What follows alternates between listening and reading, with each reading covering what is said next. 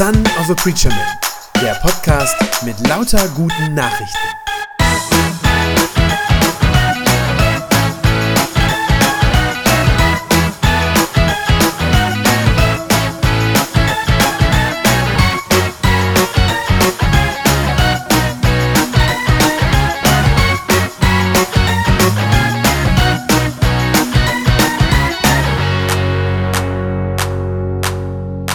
Papa, wir sind schwanger. Ihr werdet bald Großeltern. Vielleicht erinnern Sie sich ja, dass eines Ihrer Kinder irgendwann mal zu Ihnen zum ersten Mal diesen Satz gesagt hat. Vielleicht erinnern Sie sich auch noch daran, wie Sie diesen Satz selbst zum ersten Mal Ihren Eltern gesagt haben. Oder wenn das alles in Ihrem Leben noch nicht vorgekommen sein sollte, dann äh, kennen Sie diesen oder ähnliche Sätze vielleicht von guten Freunden oder von Nachbarn. Meistens ist so ein Satz und so eine Nachricht ja ein Grund zur Freude.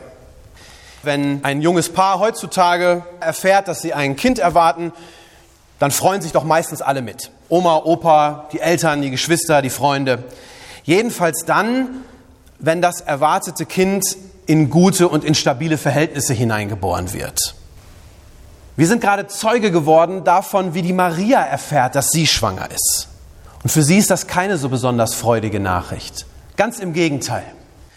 Das, was der Engel ihr ankündigt, das löst für die Maria zunächst mal eine ganze Menge Probleme aus.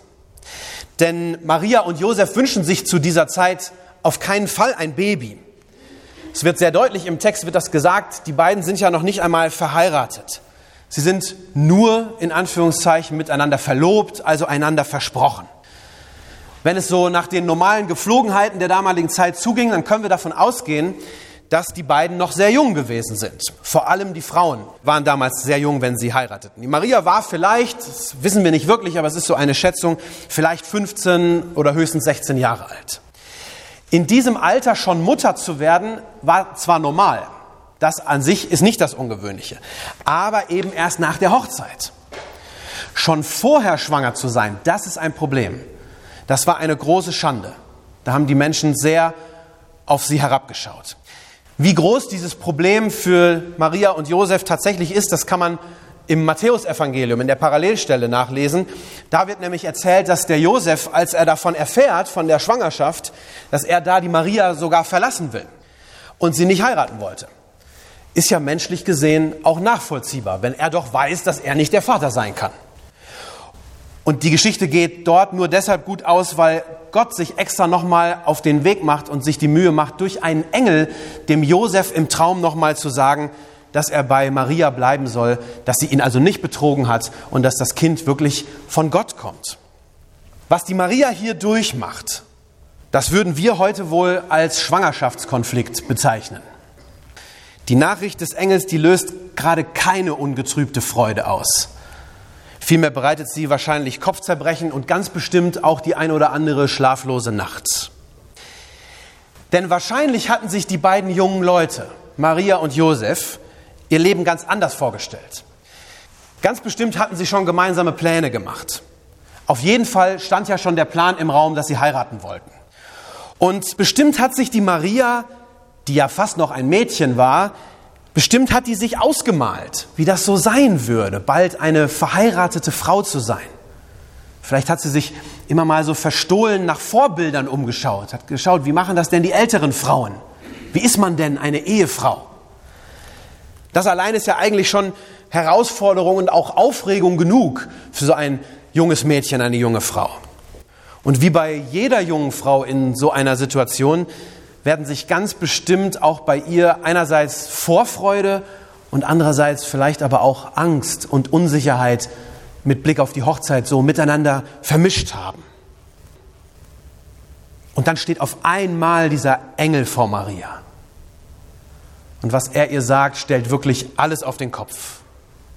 Mit einem Mal werden alle Pläne, alle diese Zukunftsträume, alles, was sie sich so gedacht hat, mit einem Mal über den Haufen geworfen weil nämlich Gott auf einmal selber in Marias Leben eintritt.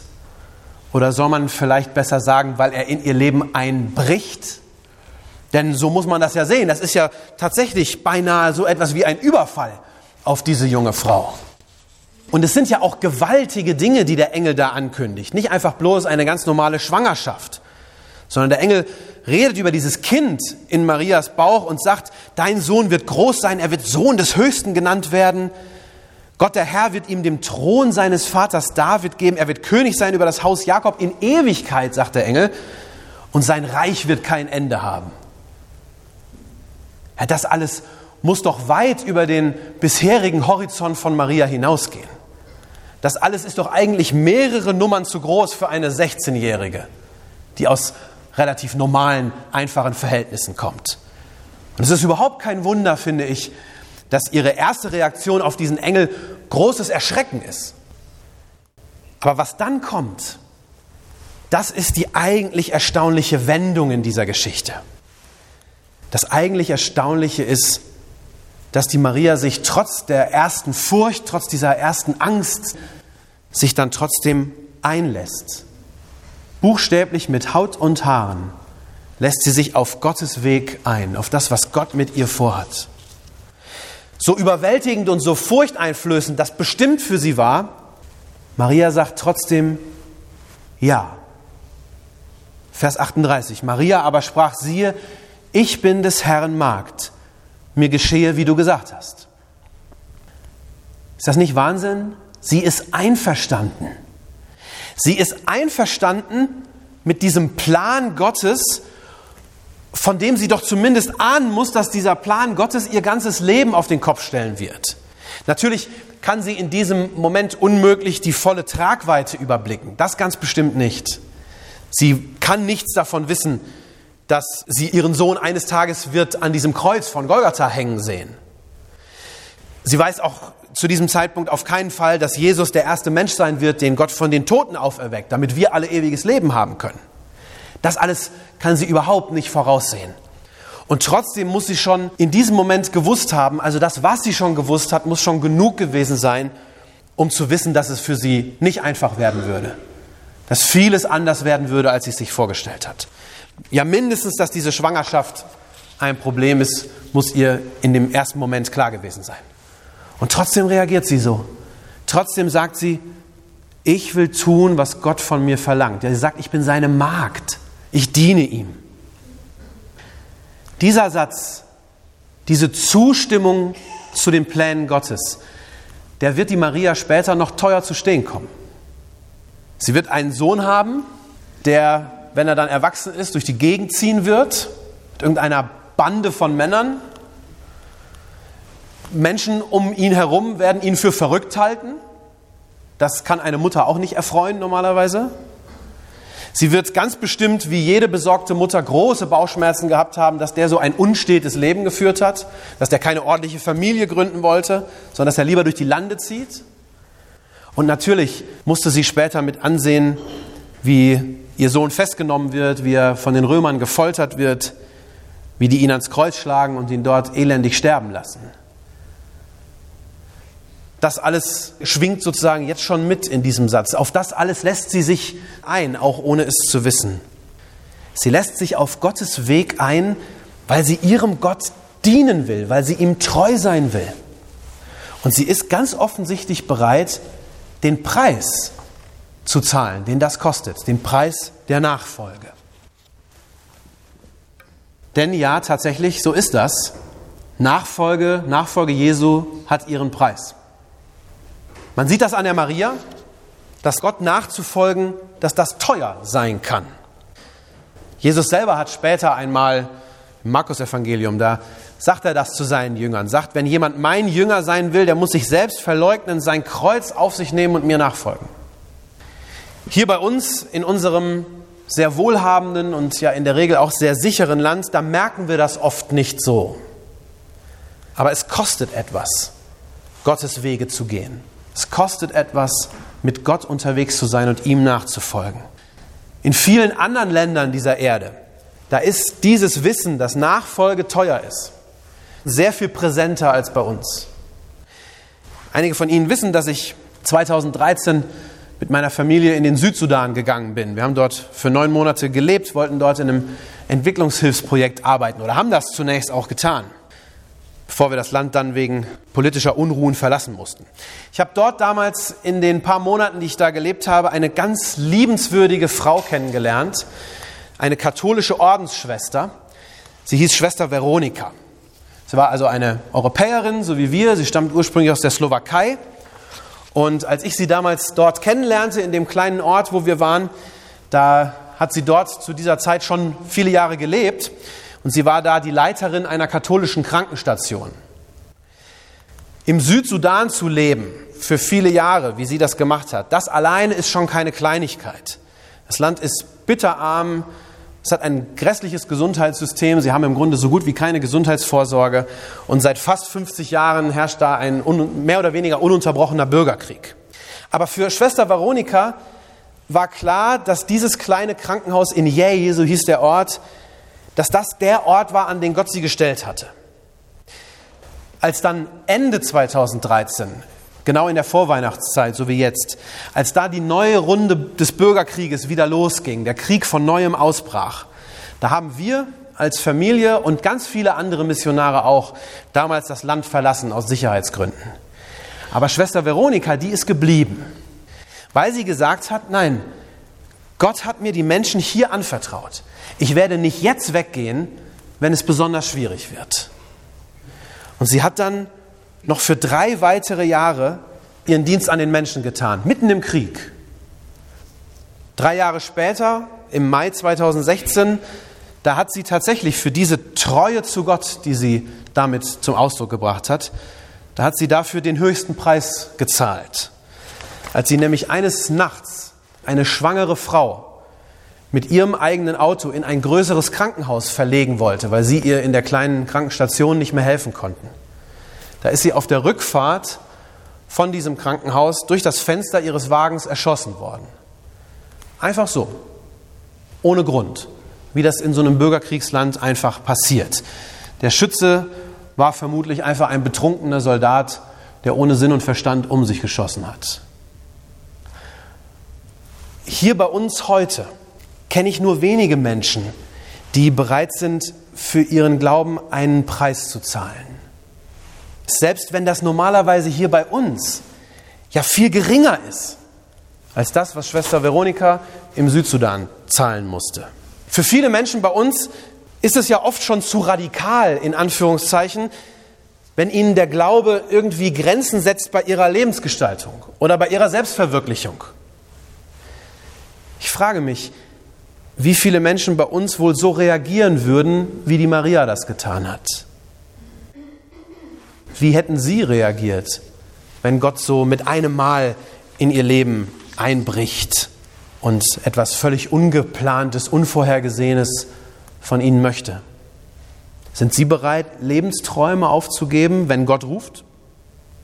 Würden Sie Ihren Beruf, Ihren Wohnort wechseln, um des Reiches Gottes willen, wenn Sie das Gefühl haben, das ist dran? Oder um mal ein bisschen kleinere Brötchen zu backen, Könnten Sie sich vorstellen, mal einmal auf einen Urlaub zu verzichten, um eine größere Summe spenden zu können zur Ehre Gottes? Oder sind Sie auch nur dazu bereit, sich von Nachbarn und Kollegen vielleicht auslachen, verspotten zu lassen, weil Sie zu Ihrem Glauben an Jesus stehen? Welchen Preis sind wir bereit, in der Nachfolge Jesu zu zahlen? Verstehen Sie mich nicht falsch. Es geht nicht darum, dass man sich für Jesus unbedingt in die größtmögliche Gefahr begeben muss. bloß um zu beweisen, dass man ein treuer Jünger ist. Darum geht es nicht. Es geht auch nicht darum, sich eine Tätigkeit oder einen Dienst auszusuchen, der einem möglichst schwer fällt und den man möglichst widerwillig und möglichst ungerne tut. Das ist nicht der Sinn von Nachfolge. Darum geht es nicht. Aber es geht so um eine innere Bereitschaft im Herzen, eine Bereitschaft dazu, Gott auch dann zu folgen, wenn es schwierig wird. Nicht auszuweichen, wenn Gott vielleicht uns mal etwas abverlangt. Es geht darum, dann nicht zu sagen, nein, danke, ich habe andere Pläne für mein Leben. Ich möchte erst noch heiraten, ein Haus bauen, im Beruf vorankommen oder diese oder jene Reise machen. Sondern es geht darum, dann so zu reagieren wie die Maria, die gesagt hat, ich bin des Herrn Magd, mir geschehe, wie du, Herr, gesagt hast. Manchmal beklagen sich Menschen bei uns und sagen, Mensch, ich spüre Gottes Führung ja nie. Wo ist er denn? Warum führt Gott mich denn heute nicht so, wie das immer in der Bibel erzählt wird? Wie er die Menschen damals geführt hat? Und das ist vielleicht nicht immer die Antwort, aber manchmal kann man sich dann auch fragen, wie offen der oder diejenige, der so fragt, denn auch überhaupt für die Führung Gottes ist. Würde derjenige, diejenige sich denn überhaupt einlassen, wenn Gott führen würde?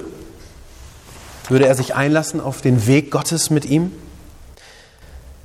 Natürlich kann Gott uns auch ohne unsere Einwilligung führen. Das kann er schon. Es gibt ja den Propheten Jona in der Bibel, der ist ein deutliches Beispiel dafür, dass Gott ihn klar und unmissverständlich geführt hat, obwohl er das nicht wollte. Ich glaube aber, dass Gott das in der Regel nicht tut. Die Geschichte vom Jona ist eher die Ausnahme. Ich glaube, in der Regel respektiert Gott unsere Entscheidung ob wir uns einlassen auf ihn oder nicht. Weil er sich nämlich Menschen wünscht, die freiwillig mit ihm gehen. Er will uns ja gar nicht zwingen. Ich glaube deshalb, dass wer immer nur auf das eigene sieht, so auf seine Pläne, wer immer nur den eigenen Wegen folgt, den eigenen Gedanken, nur das tut, was er sich selber ausgedacht hat, wer also gar nicht richtig offen ist für die Führung Gottes, ich glaube, der wird es auch schwer haben, die Führung Gottes in seinem Leben zu erfahren. Wer sich aber Gott anvertraut und sich auf Gottes Wege einlässt, ich glaube, der wird erleben, dass Gott führt und dass Gottes Führung gut ist. Wenn ich das so sage, meine ich damit nicht, dass Gottes Wege und Gottes Führung immer leicht sind, aber sie sind immer gut. An Marias Beispiel kann man das ja sehr schön sehen, dass Nachfolge nicht heißt, dass alles rosig wird. Nein, Nachfolge Jesu kann teuer sein. Aber die Maria ist eben ein Vorbild für uns. Ein Vorbild für einen Menschen, der sich trotz aller Schwierigkeiten ganz auf Gott einlässt. Sie ist bereit, ihr Leben von Gott auf den Kopf stellen zu lassen. Ganz bewusst akzeptiert sie auch die negativen Folgen, die das mit sich bringt, weil sie eben Gottes Magd, seine Dienerin sein will. Ich glaube, dass Gott auch heute noch Ausschau hält nach solchen Menschen. Ich glaube, dass Gott Menschen sucht, die sich so sehr auf ihn einlassen, die sich ihm anvertrauen von ganzem Herzen und die deshalb bereit sind, seine Wege zu gehen, auch wenn es schwierig wird. Ich glaube, Gott hält Ausschau nach solchen Jüngern, die sich auf seine Führung einlassen, selbst dann, wenn er sie bis ans Ende der Welt führen würde. Ich glaube, Gott sucht auch heute noch nach solchen Marias, die sagen, ich bin des Herrn Magd, mir geschehe, wie du gesagt hast. Lässt du dich darauf ein? Amen. Das war eine gute Nachricht vom Son of a Preacher Man. Wenn sie deinen Glauben gestärkt hat, dann abonnier doch einfach meinen Podcast bei Spotify, iTunes oder podcast.de und gib mir ein Like auf Facebook. Ich hoffe, du hörst mal wieder rein. Gott segne dich und bis bald.